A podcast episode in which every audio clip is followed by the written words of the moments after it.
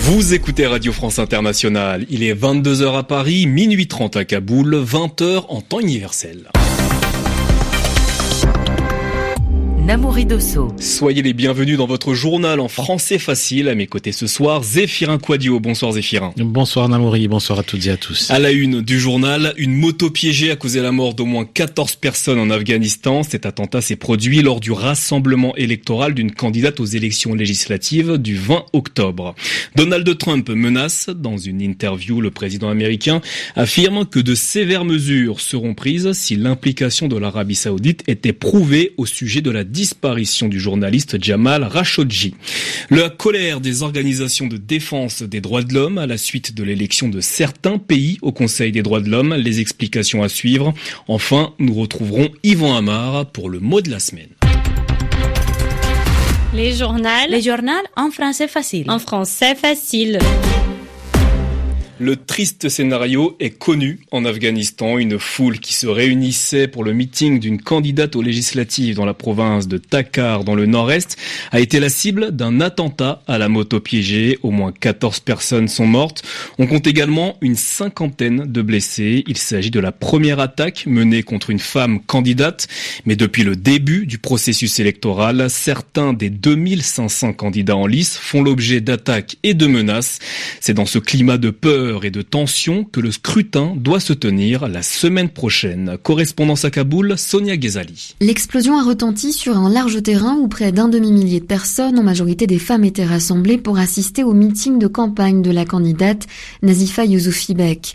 Les explosifs étaient dissimulés dans une moto garée à proximité, indiquent plusieurs sources sécuritaires.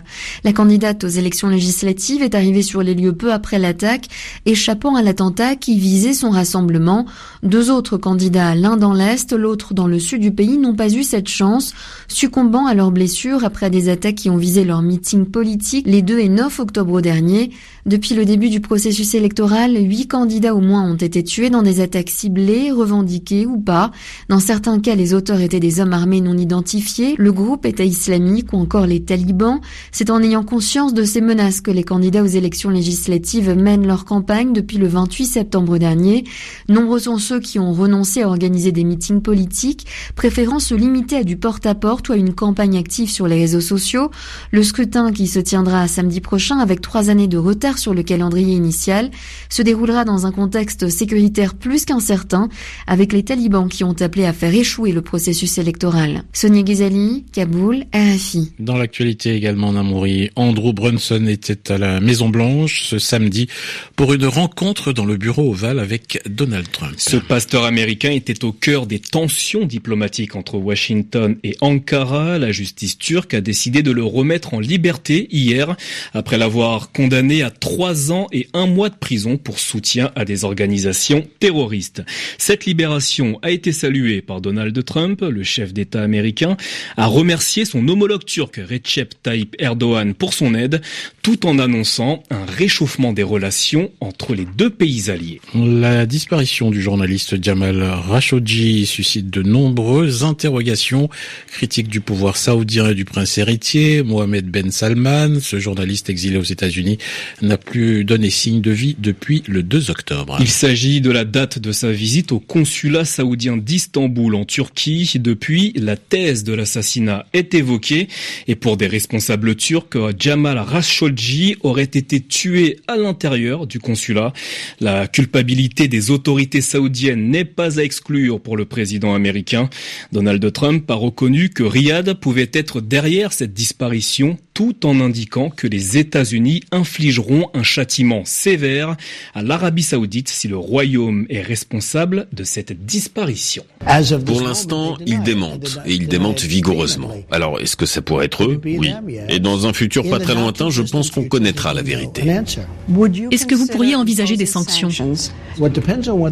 Eh bien, ça dépend de quel genre de sanctions. Je vais vous donner un exemple. Ils commandent des équipements militaires. Tout le monde à travers le monde voulait décrocher cette commande. La Russie la voulait, la Chine, nous on la voulait aussi, nous l'avons eu et nous l'avons eu entièrement. Donc Boeing, Lockheed, Je ne veux pas nuire aux emplois. Je ne veux pas perdre une commande pareille.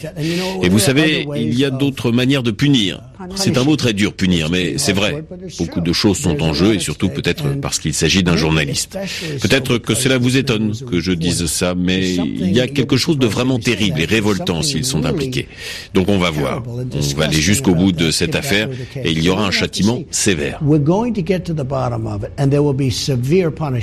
Donald Trump, le président américain au sujet de la disparition du journaliste saoudien Jamal Khashoggi, propos recueillis par Marie Normand. Élections municipales et régionales ce samedi en Côte d'Ivoire. Les Ivoiriens se sont rendus aux urnes dans le calme. En dehors de l'élection des 201 maires et des 31 présidents de conseils régionaux, le principal enjeu de ce scrutin consistait à mesurer le rapport de force entre les différentes formations politiques avant la présidentielle de 2020. Ce vendredi, le Conseil des droits de l'homme de l'ONU renouvelait le tiers de ses membres.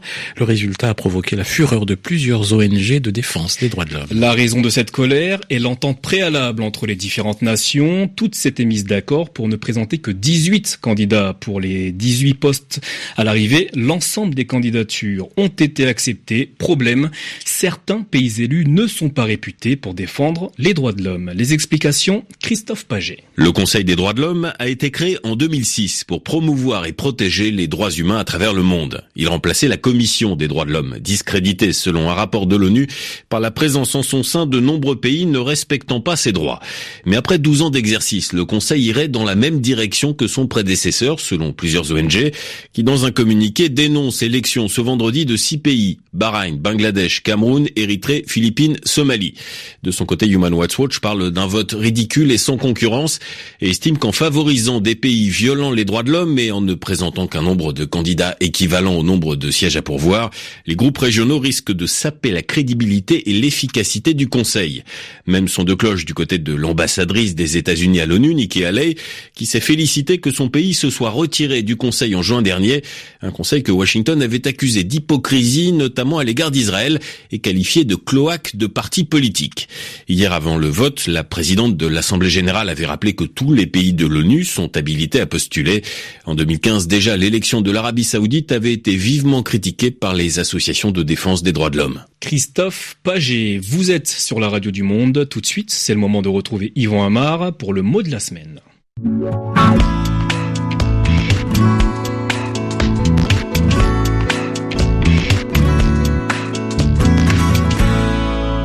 Prix Bayeux vient d'être décerné à Gwendoline Debono et à Patrick Chauvel, deux reporters de guerre, parce que précisément ce prix Bayeux récompense des reporters de guerre, c'est-à-dire des journalistes qu'on imagine particulièrement courageux, qui font un métier à risque et qui vont nous renseigner sur des situations mal connues et des situations plutôt dangereuses. Alors, les reporters, ce sont des journalistes, mais attention, tous les journalistes ne sont pas des reporters. A priori, un reporter, c'est celui qui va sur le terrain, un peu comme un observateur. Il observe et puis il raconte ce qu'il voit, il le rapporte. D'où son nom, reporter. Bien entendu, ce mot est un anglicisme. Il appartient au départ à un vocabulaire anglais du journalisme, mais il a été emprunté à des mots français. Le reporter, c'est celui qui rapporte, c'est-à-dire qu'il va examiner tout ce qui est autour de lui. Et on trouve le mot d'ailleurs euh, dans des sigles, dans des initiales, hein, JRI, journaliste, reporter d'image, ce qui désigne un journaliste en général de télévision qui va tourner des images en même temps qu'il va les expliquer et les commenter. Alors, les reporters, que font-ils? Ils font des reportages, ce qui a un certain prestige pour ce métier qui a été refrancisé, parce que de temps en temps, maintenant, on l'écrit à la française. Un reporter, on l'écrit T-E-U-R. Et parfois, on parle des grands reporters c'est-à-dire de journalistes dont on imagine qu'ils ont du métier et qu'ils transmettent des informations intéressantes, inconnues et en fait relativement spectaculaires. Alors on parle de grands reporters parce que l'adjectif grand il est à la mode dans les médias. Hein. On parle des grands entretiens, des grands ateliers, ça fait toujours mieux, alors que auparavant, eh bien Tintin, il était simplement petit reporter. C'était le mot de l'actu présenté comme chaque samedi soir par Yvon Amar. C'est la fin de ce journal. Merci à vous Zéphirin. Merci Namori, merci à toutes et à tous. Bonne soirée à toutes et à tous sur la radio du monde, 22h10 à Paris, 2h de moins en temps universel.